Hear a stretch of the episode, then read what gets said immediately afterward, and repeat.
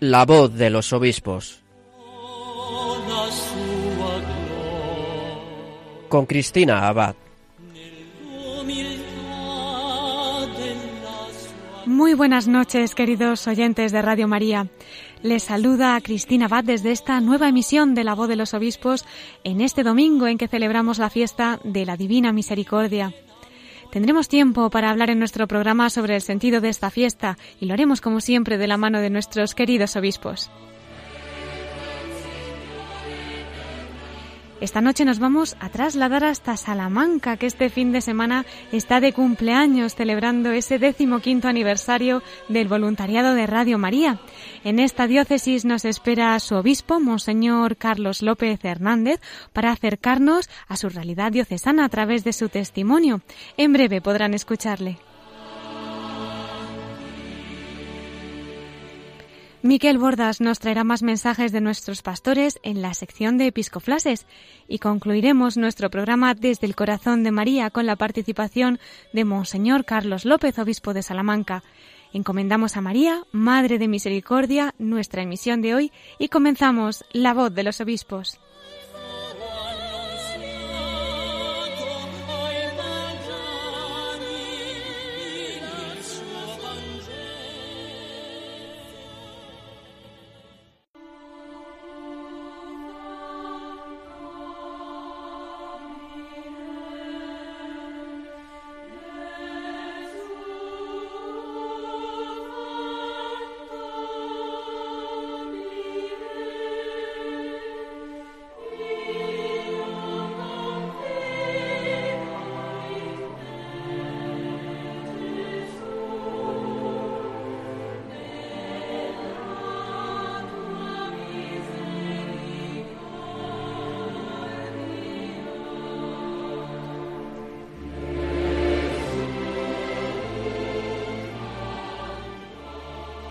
Queridos oyentes, como anunciábamos al comienzo de nuestro programa, desde Salamanca nos espera su obispo, Monseñor Carlos López, para que le podamos entrevistar esta noche, para que les podamos también felicitar a toda la diócesis por ese aniversario de Radio María.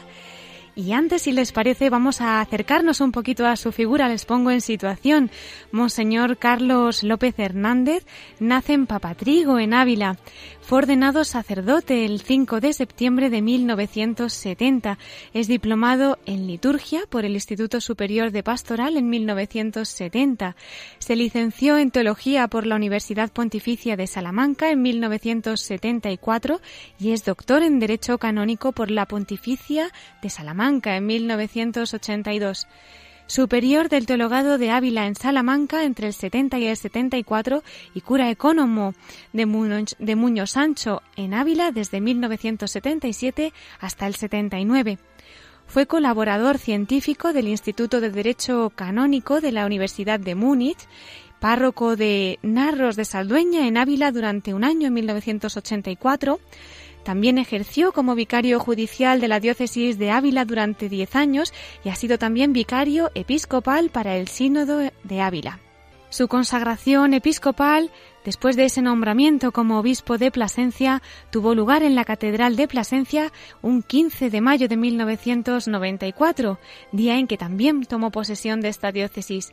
El 9 de enero de 2003 fue nombrado obispo de Salamanca y tomó posesión el 2 de marzo del 2004. Ha sido también gran canciller de la Universidad Pontificia de Salamanca desde el año 2005 hasta el 2015. En la Conferencia Episcopal Española ha sido miembro de la Comisión Episcopal de Apostolado Seglar desde el 93 al 99 y del año 2002 al 2005 ha sido miembro de la Comisión de Liturgia. Durante 15 años, desde el 2002 hasta el 2017, también ha presidido la Junta Episcopal de Asuntos Jurídicos. Este año ya le han tomado el relevo y le vamos a dar la bienvenida esta noche. Gracias, don Carlos, por acompañarnos en nuestro programa. Muy buenas noches, un cordial saludo para usted y para todos los oyentes de Radio María. Muchísimas gracias. Eh, Radio María estamos de cumpleaños este, este mes y, como no, en la diócesis de Salamanca, que están celebrando ese decimoquinto cumpleaños. Se ha celebrado este fin de semana un encuentro con todos los voluntarios y nos gustaría que nos comentase, ¿no? ¿Qué le parecen estos encuentros que están haciendo desde Radio María en las diócesis, con los voluntarios, con nuestros pastores, con los equipos que estén colaborando? Bien, primero quiero decir eh, que el, trabajo que está haciendo Radio María, trabajo de evangelización en la línea de la formación y del ofrecer ámbitos para la oración es muy importante. En, momentos, en los momentos que estamos viviendo ahora en la Iglesia, cuando hay tanta gente en actitud de búsqueda por la insatisfacción que produce bueno, la cultura cerrada en la que nos movemos, esta especie de desierto espiritual, pues hay muchas personas que encuentran una respuesta a sus inquietudes y a sus búsquedas eh, precisamente en la escucha de Radio María, que les ayuda muchísimo, eh, por los testimonios vivos que escuchan de muchas personas, que les animan a preguntarse, bueno, ¿y por qué yo no puedo hacer lo mismo? ¿no? Y también en un elemento fundamental que es la oración como cauce para la personalización de la fe, para mantenerla viva y para suscitar desde ella eh, un mayor compromiso, una mayor alegría en el testimonio del Evangelio. Es una labor muy importante la que está haciendo Radio María. Y bueno, en esa labor, naturalmente, eh, tienen una colaboración importantísima los voluntarios, porque Radio María no es una empresa, como todo el mundo sabe, no es una empresa económica rentable. La única rentabilidad que busca es la rentabilidad espiritual por el anuncio del Evangelio. Y por tanto, eh, su base fundamental son los voluntarios. Y eso, eso naturalmente es ya en sí mismo un testimonio evangelizador de primer orden. Así que eso es obligado reconocerlo y darles gracias a ellos y en definitiva gracias a Dios que es el que actúa en ellos y les hace capaces de realizar esa colaboración tan generosa en el testimonio del Evangelio. Desde luego que sí, pues nos unimos todos en esa acción de gracias y le agradecemos mucho sus palabras. Nos acogemos a sus oraciones también, don Carlos. Sí, claro, todos necesitamos mucho. Yo rezo y vosotros y todo Radio, la familia de Radio María permanentemente está rezando por los obispos, que necesitamos mucho esa ayuda de Dios que nos ilumine y nos haga fuertes, nos dé fortaleza del Espíritu en estos momentos tan decisivos de la historia de la Iglesia en España. Sí, sí, desde luego que sí. Es verdad que nuestros oyentes tienen una sensibilidad muy especial con los sacerdotes y especialmente con los obispos. Y bueno, yo doy fe que me llegan correos de varios que están rezando y encomendando mucho a los pastores que, que bueno, sobre todo pues los que van saliendo de los programas, como también comentan estas intenciones, pues sí que después lo van, lo van pidiendo, ¿no? En la oración y nos llegan esos testimonios. Así que cuente con ellos. Bueno, pues don Carlos, querría acercarnos un poquito a su realidad diocesana, a la diócesis de Salamanca, cómo es la situación del clero, el seminario, realidades eclesiales, en fin, los oyentes que puedan estar escuchándonos de España y de otros lugares del mundo que nos consta, ¿qué podría compartir de su Mire, Lo más significativo del momento actual de la diócesis de Salamanca eh, es la aplicación de una asamblea diocesana que hemos celebrado durante dos años, desde el 2014, eh, en la fiesta de la patrona de Salamanca el 8 de septiembre de 2014 iniciamos, convocamos la asamblea y hemos estado trabajando en un proceso equivalente a un sínodo con muchos grupos de asamblea, participación muy numerosa de fieles, eh, en un proceso con varias etapas de, renovación espiritual, de renovación pastoral, de renovación institucional, y todo ese proceso terminó en el año pasado,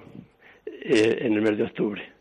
Entonces, eh, con unas orientaciones muy luminosas, eh, aprobadas en sesiones finales por todos, hechas, convertidas en directorio pastoral por decreto del obispo, y ahora estamos en el proceso ilusionado, esperanzador, de aplicación de 90 propuestas de renovación. 90 propuestas. 90 propuestas de renovación. ¡Qué maravilla! Que formuló la Asamblea, hmm. referidas a esos diversos, unas referidas a la renovación espiritual, hemos insistido muchísimo en que lo fundamental es el encuentro con el Señor, un enamorarse de nuevo para recuperar capacidad de testimonio del Evangelio. Todo, todo está eh, en, la, en la órbita, en, la línea espiritual de la exhortación apostólica eh, Evangelii Gaudium del Papa Francisco. Eh, todo ha sido encaminado a, iniciar ese proceso de renovación del encuentro espiritual, de renovación misionera de la Iglesia y la, correspondiente renovación institucional que sea posible, que sea necesaria para convertir todas nuestras estructuras diocesanas en, más adecuadas para su tarea evangelizadora. ¿eh? La renovación institucional va encaminada a eso, que todas nuestras instituciones diocesanas tengan más capacidad de testimonio del Evangelio. ¿eh? Y en ese proceso estamos, es un proceso, lleva mucho trabajo porque ahí ha habido propuestas de, mucha de mucha envergadura eh, y entonces tenemos que ir poco a poco preparando proyectos, luego muchos siguiendo consultas, etcétera, ¿no? Entonces en ese proceso estamos. lo primero, los primeros pasos, los de Salamanca lo saben muy bien, están informados, pues es una renovación de las estructuras territoriales diocesanas, de los arciprestados, primero en su delimitación exterior, después haremos una renovación interior para acomodar su modo de funcionamiento pastoral, incluso una revisión de parroquias, porque tenemos muchas zonas donde hay parroquias eh, que no tienen base social humana suficiente para ser parroquias. Y tenemos pueblecitos eh, con dos habitantes, con ocho, con diez, que evidentemente ya no pueden seguir siendo no puede seguir siendo cada localidad una parroquia, hay que hacer una, una organización nueva que incluye diversas localidades. Es un proceso bien interesante porque al final de él se verá que, incluso de forma muy, muy sociológica y muy social, que la parroquia es una comunidad de fe. Y por tanto, la fe es el elemento que, que, que aglutina, que integra y no la pertenencia a un domicilio, a un, a, a, un ayuntamiento o a una localidad. ¿no? que varios pueblos formen una única parroquia, incluso llegando en, un proceso a compartir los bienes, eso tiene una, eh, significa un cambio fundamental y adquiere una capacidad de testimonio muy bonita, muy importante. ¿no? Bueno, eh, igualmente estamos en proceso de renovación de las delegaciones diocesanas para adaptarlas a la nueva situación dando más participación en ellas a equipos también eh, en los cuales van a tomar parte los laicos en la medida que, en que puedan según la naturaleza de cada, de cada delegación. y esos son los primeros proyectos que queríamos dejar terminados al final de este curso para que empiecen a funcionar enseguida. Después vienen otras cosas, pues la renovación de todo el proceso de catequesis, eh, eh, porque el principal problema que tenemos hoy día en las iglesias, en casi todas, es los sacramentos de la iniciación cristiana. Sí. Ahí nos estamos jugando el futuro. Hmm. Entonces, encontrar los nuevos caminos para que esos procesos de en torno a, sobre todo, eh, la, primera comunión, la confirmación, que sean procesos catequéticos que integren de verdad en el Señor y en la comunidad, mediante una fe mucho más personalizada, etcétera, que hagan que hagan descubrir la vocación cristiana, sobre esa base podemos pensar después en descubrir, en plantear el tema importantísimo de la vocación al sacerdocio, a la vida consagrada, pero eh, si no hay tenemos una si no tenemos una juventud que sean conscientes de que su vida es una llamada de Jesús a seguirle, lo demás no tiene no carece de, no tenemos el fundamento suficiente para plantearlo, ¿no? Entonces esos son los grandes desafíos y bueno a ver cómo podemos. Si en ese proceso de renovación estamos eh, trabajando todos muy ilusionadamente con la confianza que el Señor nos ayude a pesar de las dificultades, porque evidentemente en Salamanca, como en todas partes, pues se ha reducido el número de sacerdotes, somos mayores, y otra cosa muy importante también, ¿eh? los laicos se han hecho mayores al mismo nivel que los sacerdotes, ¿no? Y entonces, claro, a veces decimos, bueno, la tarea de la cabeza es importantísima, evidentemente que es importantísima, pero hay que tener laicos en número suficiente, bien formados, eh, con posibilidad de trabajo, y claro, si no tenemos laicos jóvenes, pues tenemos el mismo problema que con los sacerdotes, ¿no? Hmm, Entonces, por eso el problema fundamental radica en los procesos de la iniciación cristiana, para que haya una renovación generacional. Es verdad, tiene mucha razón, claro que sí. Ese es el análisis fundamental, ¿no? Lo demás, eh, bueno, son luego derivaciones, claro, la familia, por ejemplo, pues importantísima, pero si no tenemos jóvenes que descubran su vocación cristiana, hmm. no vamos a tener familias cristianas. Hmm. Con lo que eso significa de que vamos a carecer de esas células básicas de esas iglesias domésticas, primeras educadoras de la fe de sus hijos, en las cuales todos sabemos que hemos recibido la primera semilla de la fe. Si eso nos falta, ¿eh? pues tenemos eh, tenemos ahí un vacío que es difícil de llenar, ¿no? Sí, sí. Pero todo surge, el origen de todo está en encontrar formas nuevas, adecuadas de la de la, de la iniciación cristiana. Así es, así es. Y don Carlos, en este ambiente juvenil que sería tan propicio, ¿no? Para poder llevar a cabo todas estas propuestas también que nos está contando, ¿podría contemplarse también el ambiente universitario en esa famosa universidad? Claro, claro, y bien que lo contemplamos y hemos hecho todo cuanto se nos ha ido ocurriendo eh, para potenciar la pastoral universitaria, pero es un ambiente bastante difícil, ¿no? Es difícil. Es muy difícil Ahora hemos renovado también, como, en aplicación del sínodo, pues hemos hecho un cambio en la delegación con un equipo de sacerdotes, se incorporarán después también como colaboradores un grupo de laicos. En fin, eh, estamos intentando buscar nuevos cauces, pero mm, no resulta fácil el acercarse en un primer anuncio que lleve a la fe a jóvenes que están muy distraídos, digamos, muy desorientados, muy desmotivados. También los hay en actitud de búsqueda, pero esos procesos de búsqueda son muy lentos. Eh, eh, es decir, cuando se les ofrece un camino, eh, a veces lo inician, a veces no. Hmm. la maduración en ese camino que conduce a la fe es muy lenta, muy lenta. es verdad bueno, son consecuencias de la nueva cultura en la que estamos que nos influye a todos. Claro, claro. Eh, don Carlos, en estas cosas en las que a veces, como bien dice, pues se hace difícil, ¿no? Este apostolado, el testimonio eh, arrastra en algunas ocasiones, ¿no? Quizás algún joven que nos pueda estar escuchando en estos momentos y que ahora mismo, pues oyendo sus palabras, esté interpelando, eh, yo le invitaría a compartir qué fue lo que usted le, hizo dar ese paso de seguir al Señor, ¿no? Y llevarle por este camino de fe y comunión con Dios. Bueno, el testimonio, empezando por lo primero, el testimonio es fundamental. ¿eh? En todo proceso de primer anuncio del Evangelio tienen que estar unidos el testimonio del que lo anuncia, un testimonio coherente, convincente, auténtico, y la palabra oportuna para eh, responder a las necesidades que tiene la persona a la que te diriges. Y ese anuncio tiene que ser también tiene que ser muy personalizado, en diálogo. Es decir, hay que conocer las circunstancias, los, los problemas, las situaciones de vida, los grandes interrogantes que preocupan a la persona a la que te diriges si no, no se puede responder con fruto a preguntas que no han sido planteadas. Entonces, claro, esto, eh, el análisis es claro, es así, ¿no? Pero luego, encontrar caminos para hacer ese acompañamiento personalizado en un proceso más o menos largo, tiene una realización que no es fácil. Hacen falta personas adecuadas, etcétera, ¿no? Pero ese, ese es el camino, ¿no? Entonces, eh, eh, hoy día no hay otro no hay otro camino hacemos naturalmente una una proclamación permanente del primer anuncio del evangelio que para muchas personas es primer anuncio a lo mejor cuando vienen cuando vienen ocasionalmente a una boda a un entierro, etcétera, ¿no? Y luego, bueno, otras personas normalmente están escuchando permanentemente, renovando su fe con la predicación fundamentalmente en las Eucaristías. Y esos son los caminos ordinarios. Luego hay otros caminos mm, también ordinarios, pero digo menos frecuentes, menos corrientes, que puede ser un trabajo en grupos, pero todo, eh, todo eso no es fácil. ¿no?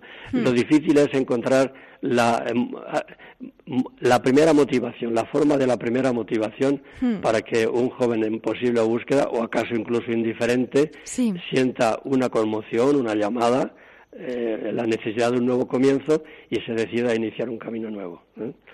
Esa es la situación ahora. Luego, la segunda parte que me preguntaba, mm, claro, eh, empalmando con lo del testimonio. Pero mire, mm, todo proceso de respuesta a la fe acontece a través de mediaciones, pero lo fundamental es el encuentro con el Señor. Claro, las formas en que, por ejemplo, tuvo lugar mi encuentro con el Señor hace ya tantos años, porque tengo ya 71 años, ¿no? Y mi encuentro así un poco más decisivo con el Señor empezó en el colegio de los salesianos, donde estoy aquí en Salamanca, en María Auxiliadora. Sí. ¿eh? Sobre todo a partir de ese proceso último de los años de bachillerato, desde los 14 hasta los 17, ¿no?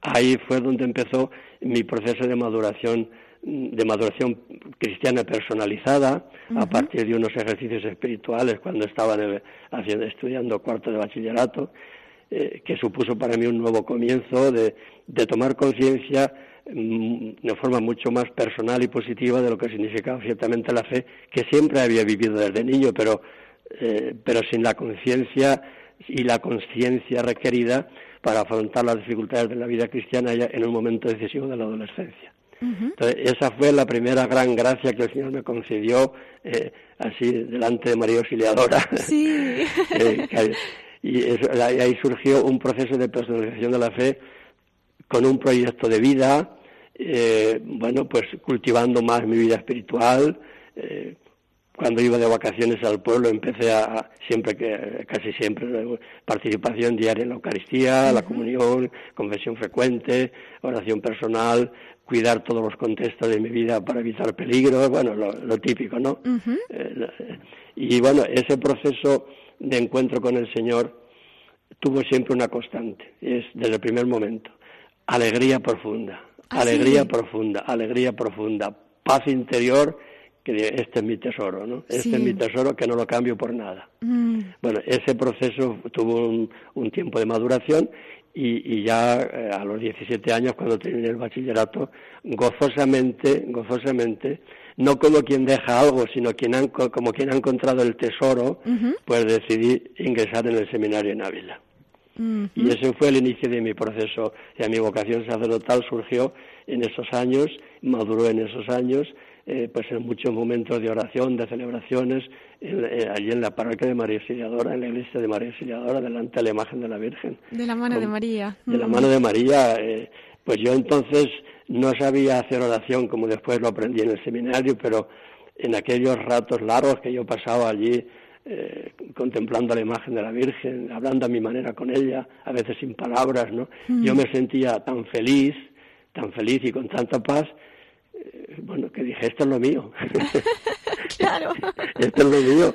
Y bueno, eso condujo después a los años de seminario que fueron muy felices, y bueno, todo, todo un desarrollo posterior de vida en el ministerio, en el cual siempre me he sentido muy gozosamente acompañado de la gracia del Señor y muy feliz. Usted en esos momentos pensaba en ser sacerdote, pero por su cabeza pasó alguna vez que llegaría a ser obispo. No, nunca. Nunca. Eso, no, entra, no entra en las previsiones de nadie, no. Eh, esas son sorpresas, son sorpresas que la providencia y Dios no le depara y que cuando te lo dicen te quedas sin saber qué decir, ¿no? Normal. Es, un susto, es un susto que cuando te lo comunican, pues te impide dormir durante unos días. Ay, pobre. pues así se quedaría cuando le dan la noticia de que se va a Plasencia, ¿no? Sí, claro, así fue, así fue. Sí, ¿y qué recuerdos guarda de esa primera diócesis de Plasencia, don Carlos? Un recuerdo entrañable. Fue primero la acogida que me dispensaron fue, fue cordialísima. Eh, pues son muy acogedores y muy buena gente, ¿no? Entonces, eh, bueno, allí las dificultades que tuve no fueron por ellos, sino por mí. Porque mm. tuve que aprender a ejercer de obispo, eso no es fácil, ¿eh? Claro. Eh, uno sabe la teoría, pero te falta la, la música y la práctica, ¿no? Entonces, bueno, hace falta, hace falta mucho cariño a la gente, paciencia, humildad. Eso, la humildad es la virtud fundamental en la vida cristiana. Y bueno, más o menos durante esos años, ayudado por ellos, pues aprendí un poco a ser obispo. ¿no? Ellos me lo decían, porque, ah, no, aquí, decían, sobre todo los más cercanos colaboradores, aquí te enseñaremos a ser obispo y luego te marcharás a otro sitio. Pero bueno, yo recuerdo aquellos años de Plasencia con, como años muy felices, lo cual no quiere decir que no hubiera sufrimientos, que siempre los hay. Claro. Pero cuando son sufrimientos que uno ve que tienen fruto y que van madurando en, bueno, eh, en un progreso de la Iglesia, pues, eh, pues son gozosos, ¿no? Claro que sí. Así que cada, cada, etapa tiene sus, sus dificultades y sus, alegrías, ¿no? Eso es es inevitable. Así es, así es. Y después Salamanca es otro contexto distinto, no solo porque la, la diócesis es distinta en la ciudad sobre todo, y sino porque los tiempos han cambiado mucho desde el año eh, desde el contexto eh, el contexto eclesial que había en España en el año 2003 cuando yo vine a Salamanca y el que hay ahora es muy distinto. ¿eh? en estos 14 años que yo llevo en Salamanca Sí. ha habido un cambio fundamental, muy notable, muy notable. ¿Cuál es el cambio más grande que ve en bueno, estos años, es una, Carlos? es una acentuación, una acentuación en la línea de lo que unos llaman secularización y que yo llamo descristianización, porque en realidad es eso, ¿no? Porque el término secularización es más equívoco. Sí. Mm, Secularización parecía- parecería indicar que lo religioso está en retirada y no es verdad. Hmm, Ah, porque aparecen otras formas de a veces de pseudo religiosidad pero en nivel general en el nivel general no se puede decir que, que haya una crisis de religión cuando por ejemplo contemplamos el auge de, otro- de otras religiones no De- Claro. religiones orientales o incluso del Islam eh, que, que- que numéricamente es eh, equiparable o que con más más eh, digamos más miembros que la Iglesia Católica o de- que la Iglesia las cristianas, ¿no? Por tanto, no es una crisis digamos de secularidad en cuanto a no religión, sino en nuestro mundo occidental es una descristianización.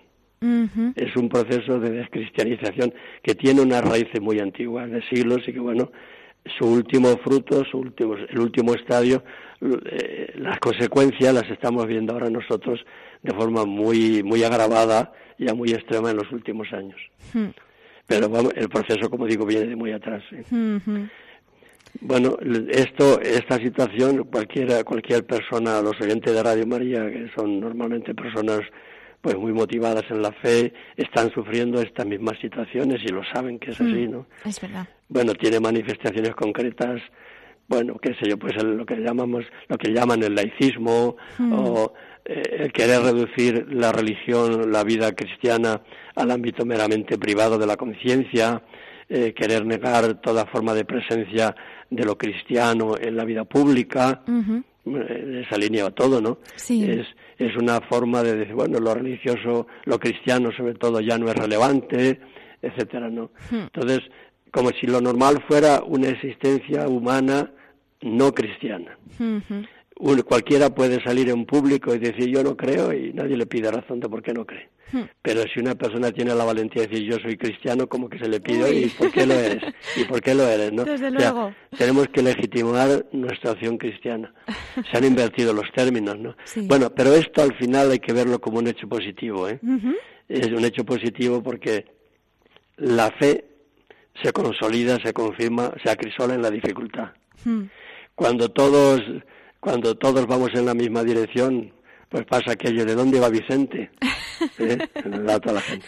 y eso conduce a, a rutinas en la práctica Sí. a prácticas no personalizadas meramente sociales de esas prácticas no evangelizadas mm, pues ha, ha surgido digamos el eh, esta esta aparente eh, digamos eh, este aparente derrumbe de lo social religioso en España porque muchas veces carecía del suficiente fundamento.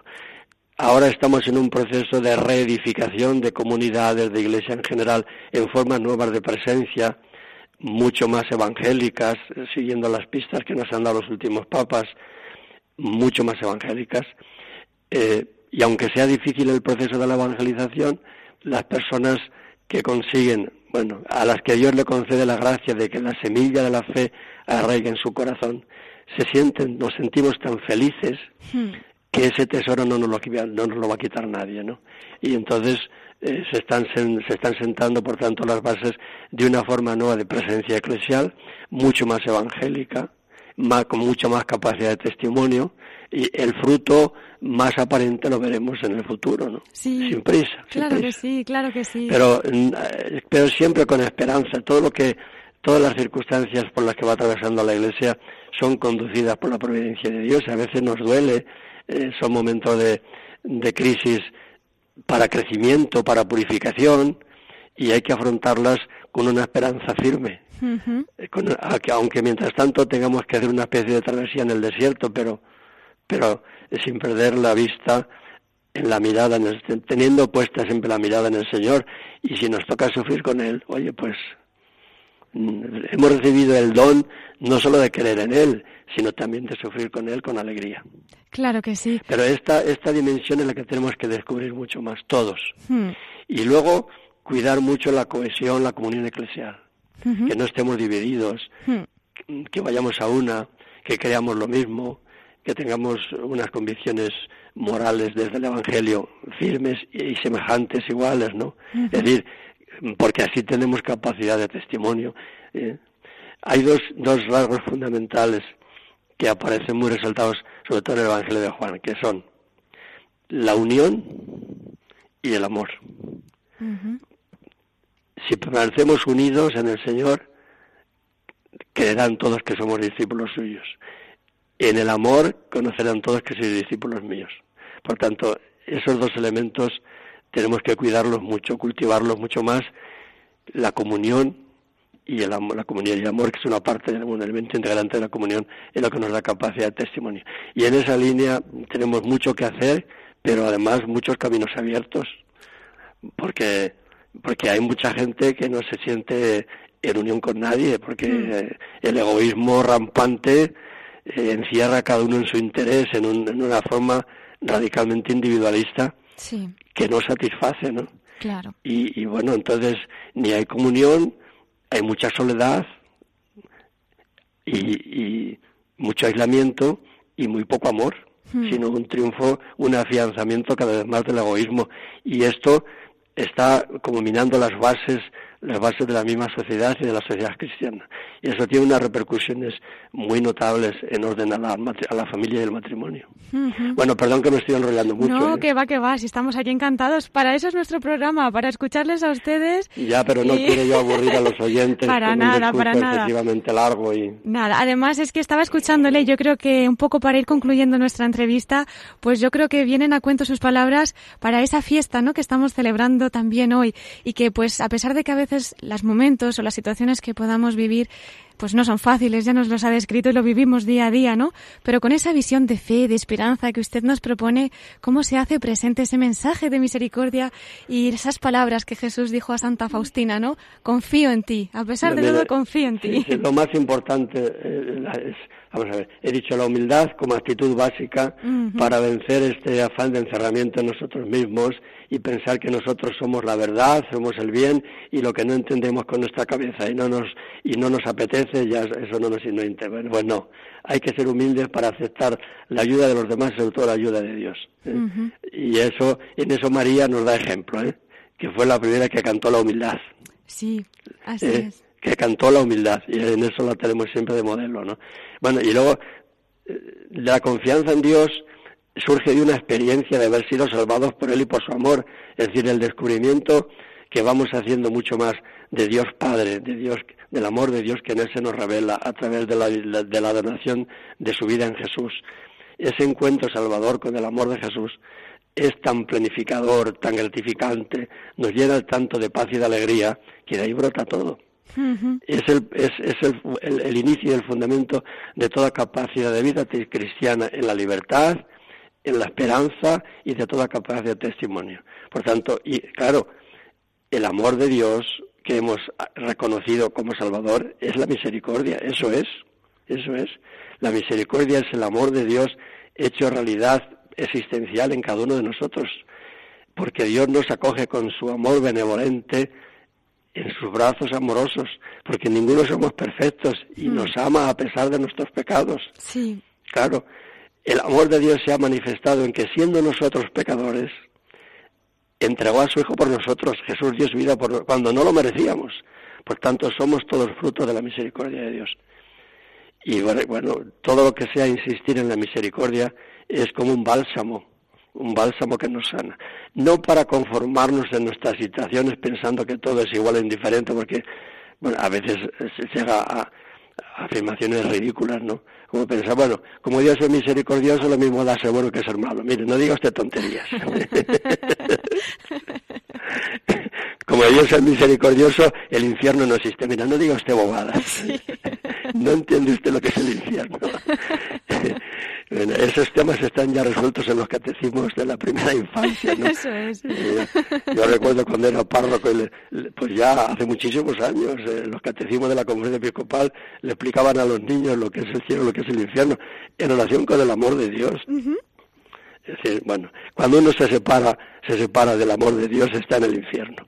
Hmm. Y eso, cuando se consolida en una vida ya consumada, eso es lo definitivo, es la separación del amor de Dios para siempre. Eso es y, y, el cielo es lo contrario, no es el estar permanentemente gozando de la comunión de amor con Dios, que es fuente de libertad y de esperanza y de alegría. ¿no? bueno, entonces, bueno, pues eh, eso es, estas cosas fundamentales a veces mucha gente no, no tiene experiencia de ellas. ¿no? Y desde ahí, desde, esas, desde esa conjunción de la misericordia, que es amor de Dios liberador, pues de ahí surge todo. Entonces, eh, no, no, no, debemos cansarnos nunca de ser apóstoles de la misericordia, porque eso fue Jesús, anuncio de misericordia de Dios para todos. No he venido a salvar a los, a los que no tienen necesidad de penitencia, sino a los pecadores. Eh, es verdad. el que no tiene conciencia en su vida mm, de, de ser limitado, de ser pecador, bueno, el que está en la soberbia, está bloqueado para coger la misericordia de Dios. Se cree que no tiene necesidad de ella. Hmm. Bueno, en el fondo todo el mundo sabe que sí, que sí que tiene necesidad de ella, ¿no? Una cosa es lo que aparentamos, otra cosa es lo que desde dentro sentimos. Y tanto. Pero entonces lo que de verdad hace falta son testigos auténticos de la misericordia, eh, que, que es misericordia en verdad, no engañar a la gente con cosas ligerillas, como diciendo, bueno, como Dios es bueno, lo mismo da ser Adolfo Hitler que ser Teresa de Calcuta. No me digas de tonterías porque eso no puede ser, ¿no? Que una cosa es una cosa y otra cosa es otra. Una cosa es un fruto del Evangelio y otra cosa es no sé lo que será, ¿no? Pero nosotros tenemos que ser testigos del Evangelio. En verdad, en verdad, no con acomodaciones ficticias que pueden ser engaños para hacer nuestro capricho disfrazándolo como cumplimiento de la voluntad de Dios, que es otra cosa distinta, ¿no? Entonces, solo, solo de verdad uno experimenta la misericordia cuando ve los frutos de ese amor misericordioso de Dios en su vida, cuando ve frutos de transformación, de santificación, de ejemplaridad de vida, de testimonio apostólico, entonces cree de verdad en la misericordia, ha sentido lo que es, de lo contrario es pura palabrería. Hmm. ¿Eh? Bueno, perdón, que me otra vez de nuevo. No, por Dios, por Dios. Así que mucho ánimo a ser misericordiosos con una esperanza firme que nadie nos va a quitar. Muchas gracias. Pues con, esas palabras nos vamos a quedar y terminamos esta primera parte del programa. Pero como no nos cansamos de escucharle, don Carlos, si querríamos invitarle, nos ha hablado de la Virgen, esa vocación que empezó de la mano de María. Si nos quiere acompañar en la última parte del programa, pues nada. la, la, conclusión de esto, la conclusión de esto es una conclusión práctica muy importante. Sí que, que, en el Evangelio aparece mucho, muy, muy resaltada. No tengáis miedo, no tengáis miedo, no tengáis miedo. Cuando Jesús resucitaba se aparece a sus discípulos, a las mujeres, no temáis, no temáis, no temáis, yo estoy con vosotros, no temáis. ¿Eh? La fe nos hace libres porque nos libera de todo temor. Así que esperanza, alegría y adelante. Muchas y si hay Que, y si hay que sufrir por el Evangelio, dichosos vosotros. Hmm, también es verdad. Así terminan las bienaventuranzas. Pues con este colofón vamos a concluir la primera parte de nuestro programa y en unos minutos, don Carlos, volvemos con usted para que, si le parece bien, pues comparta un pequeño testimonio de la Virgen. Gracias, gracias. por la ocasión, por, gracias por la escucha. A usted, don Carlos, muchísimas gracias.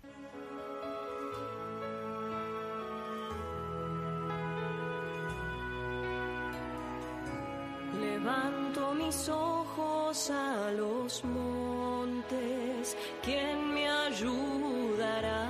La ayuda me viene del Señor por su gran compasión. Aun cuando estamos en el error, nos abraza con su amor, con su sangre dolor al fin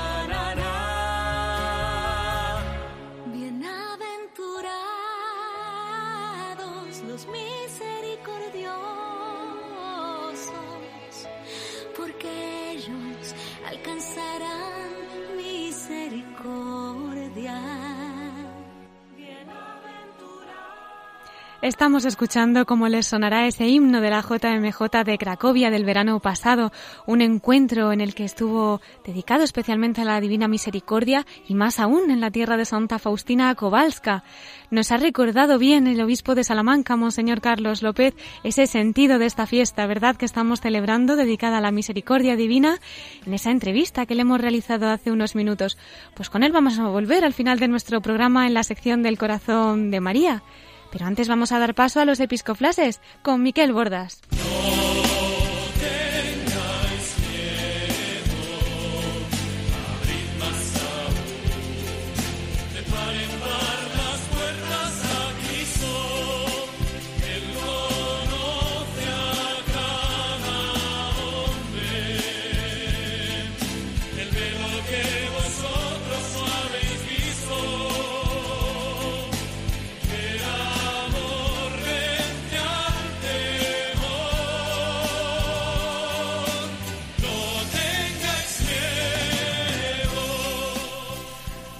Muy buenas noches, Miquel. Qué alegría tenerte otro domingo en nuestros episcoflases. Pues muy buenas noches, Cristina, en este domingo, segundo domingo de Pascua, fiesta de la misericordia. Y fíjate que estás hablando de la JMJ y que estás entrevistando a don Carlos.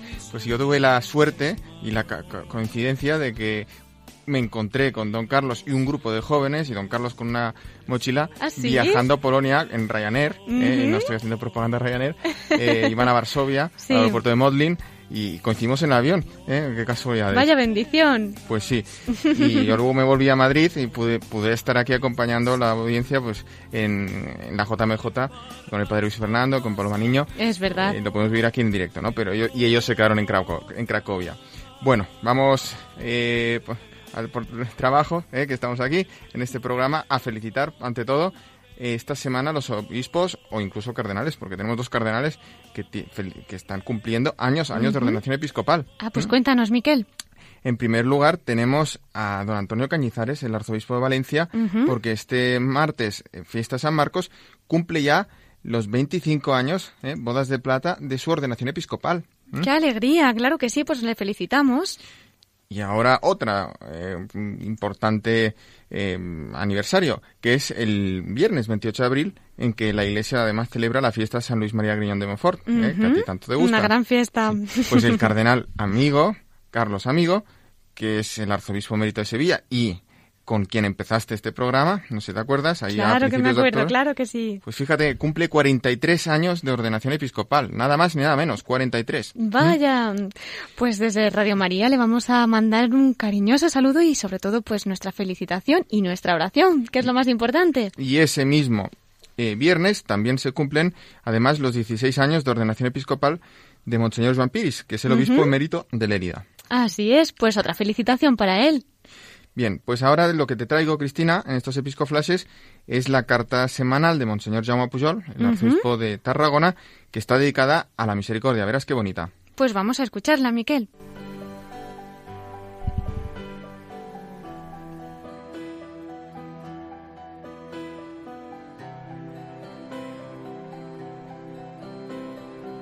Hoy celebramos esta fiesta tan entrañable que Dios mismo quiso que se instituyera en la Iglesia según las frecuentes revelaciones que tuvo la monja polaca y que dejó escritas en su diario.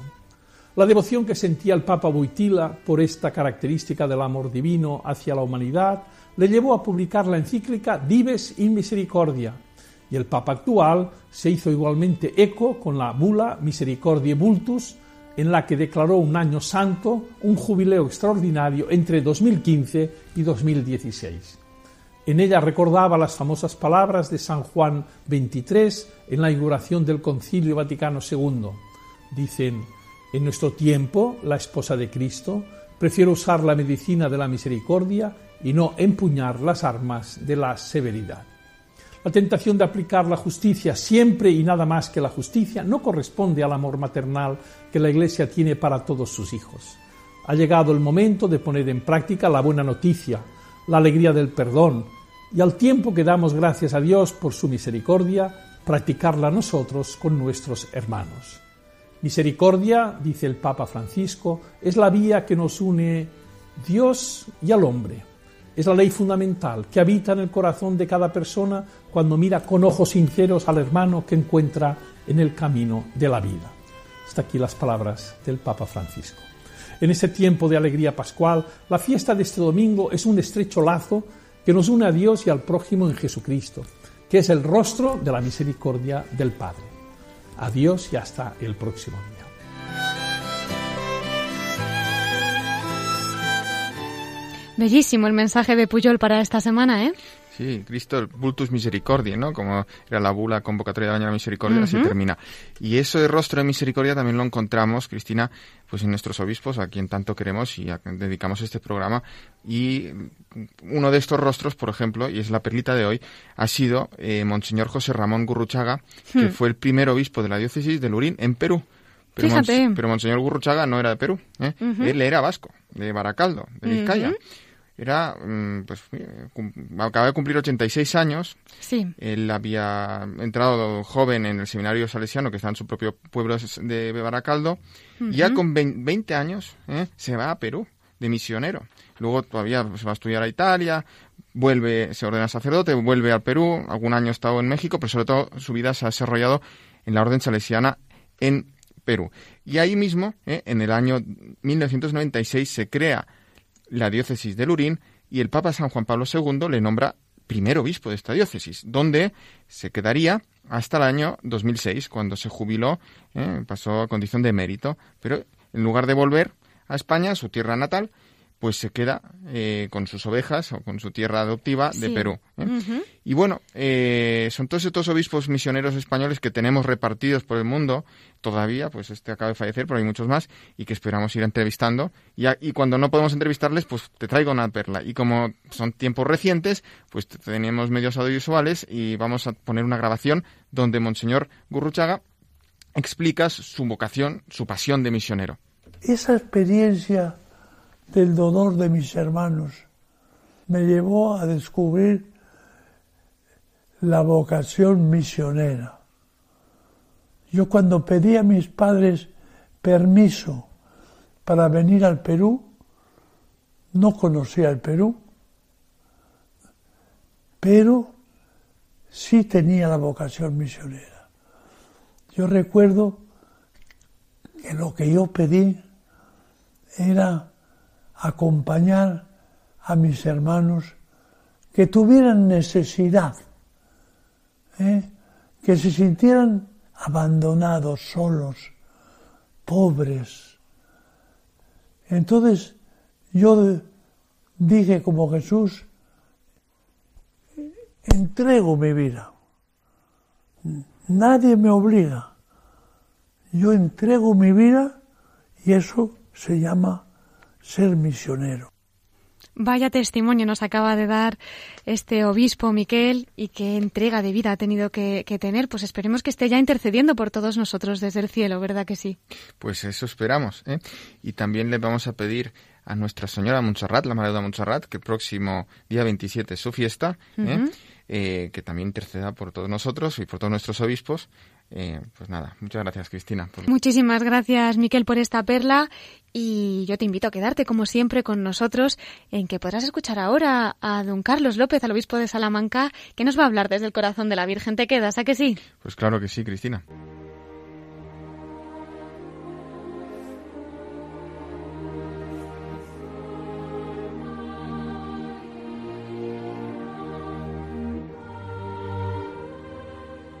Y entramos ya en nuestra sección de la voz de los obispos desde el corazón de María, queridos oyentes. Hemos tenido en nuestra primera parte del programa al obispo de Salamanca, don Carlos López Hernández. Nos ha contado muchas cosas, pero entre ellas su bello testimonio de una vocación encaminada al sacerdocio que empezó de la mano de la Virgen. Nos ha hablado también de esa humildad de María en su entrevista y ahora tenemos la oportunidad de que comparta esa porción de corazón que ha vivido en el corazón de María, que serán muchas sin duda, pero bueno, nos conformamos con una. Don Carlos, buenas noches otra vez. Muy buenas noches. ¿Cómo está? Bueno, eh, pues muy contento, muy contento de compartir la fe con vosotros, con todos los oyentes de Radio María. Nos Que somos, contagia. somos una comunidad de fe. Es verdad, es verdad, y nos ha contagiado esa alegría, don Carlos. Pues cuéntenos, somos todo oídos para compartir también ese pequeño testimonio especial que haya vivido en el corazón de la Virgen. Yo creo que todo, toda persona que, que ha entrado en el misterio de la fe, con una cierta autenticidad dentro de la pecaminosidad que todos eh, que todos tenemos, pues eh, tiene experiencias fundamentales inseparables. Es decir, María, María y Jesús son inseparables. La madre y el hijo, y el hijo y la madre. Antes se decía, cuando yo era niño, decía, ad Jesum per Marian, ¿eh? Es decir, vamos a Jesús por el, de la mano de María. Y eso sigue siendo verdad. Y cuando hemos hecho ese camino, nunca nos podemos olvidar de la madre. En mi caso, como os decía, mi vocación, mi vocación de maduración cristiana y mi vocación mm, posterior sacerdotal como consecuencia de ese proceso, pues ha venido de la mano de María en un contexto de, bueno, que es- ahí le debo mucho a los salesianos, evidentemente, el colegio donde yo me formé, y, y cada vez que voy a celebrar a esa iglesia, eh, pues, como podéis comprender, es como revivir todo aquel pasado, Claro. todo aquel pasado feliz. Cuando veo aquella imagen, aquel, bueno, aquel Qué altar, emoción. pues es una gran emoción, ¿no? Entonces, eh, mi vocación sacerdotal ha surgido así, ha surgido así de la mano de María, en esa felicidad que sentía, bueno, en contacto con todo lo que ella significaba, ¿no? María, Jesús, la gracia de Dios, la- la- bueno, ta- y, y gracias a Dios, pues en ese sentido hemos continuado, porque en todos los, el seminario donde yo me formé en Ávila, que fue un, un seminario extraordinariamente fervoroso, espiritualmente, con una vida muy intensa espiritual, con un grandísimo rector que tuvimos y muy buenísimos formadores que le continuaron después, igualmente los, los profesores de teología. Yo he tenido una gran suerte de tener eh, hermanos, profesores, formadores que me han orientado muy bien y, y- y que me han hecho siempre pues permanecer en esa fidelidad de la vocación cristiana, sacerdotal, y siempre, siempre sin separar esos dos polos. Porque eh, María empalma con la humanidad de Jesús, es la madre. Y, y- a la vez María es el, es el reflejo, mm, digamos, divinizado, de alguna, santificado, pero no divino, no, como, no, no, es la, no es la hija de Dios como, como lo es Jesús. Pero María es el personaje humano junto con San José, que no hay que olvidar, ¿eh? Eh, son los modelos más perfectos del seguimiento de Jesús Sí. los modelos más perfectos del seguimiento de Jesús. Ellos nos dieron a Jesús, fueron cauces para que Dios nos lo, nos lo, nos lo, lo encarnara y nos lo hiciera presente, pero nos han mostrado a ambos el camino más perfecto del seguimiento, en la obediencia de la fe. Hágase en mí según tu palabra, de forma escondida, silenciosa, bueno, y, y, por tanto ahí tenemos trazado el camino, el camino de la humildad, el camino del servicio, de la fidelidad, y, y por eso no podemos nunca separar separar a Jesús de María. ¿no? María nos conduce a Jesús y Jesús nos conduce cada vez más a María. Ujú. ¿eh? Porque son son son experiencias que se implican, ¿no? Claro que sí. Claro. Y Jesús nos dijo, mi familia, mi familia son, sois los que escucháis la palabra de Dios y la cumplís, la ponéis por obra. Y ahí está María en primer término, como la que va delante de nosotros, ayudándonos, mostrándonos el camino de seguimiento de su Hijo. ¿no? Eso es. Bueno, eso es un poco así dicho en términos generales, ¿no? Muchas gracias, don Carlos. Bueno, pues uno no sabría, no, no, no sabría vivir la vida cristiana eh, sin María y sin Jesús, sin Jesús y sin María, Mm. eh, bajo la mirada amorosa del Padre, ¿no? Claro, sí, sí, sí. y movidos por el Espíritu, ¿no?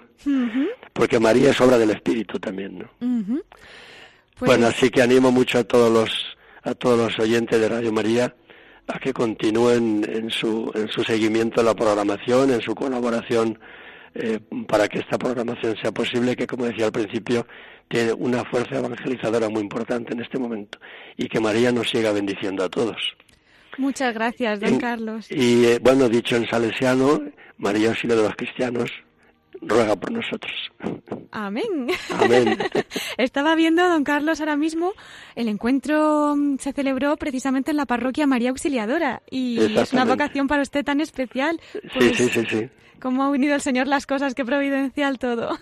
Muy bien, muchísimas gracias a todos. A usted, Adiós. muchas gracias por compartir con nosotros esta noche y están siempre nuestros micros abiertos para usted en Radio María y para su diócesis. Aquí tienen su casa. Muchas gracias, que Dios nos bendiga.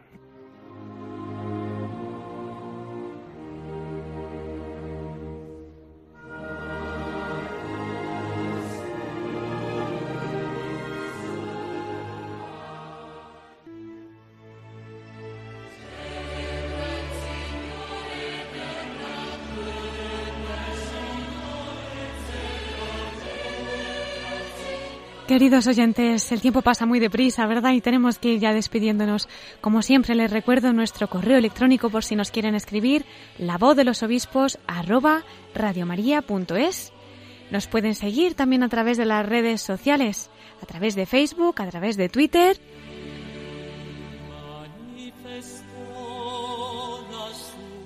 Le enviamos un agradecimiento muy especial al obispo de Salamanca, don Carlos López, por habernos acompañado esta noche en nuestro programa.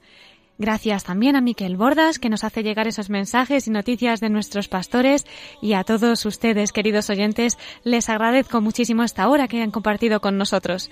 Nos volveremos a encontrar, si Dios quiere, en siete días, a las nueve de la noche, como siempre, en la voz de los obispos.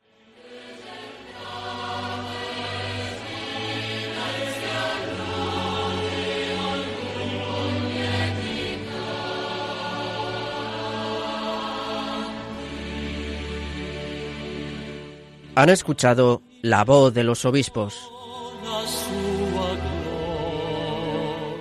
con Cristina Abad.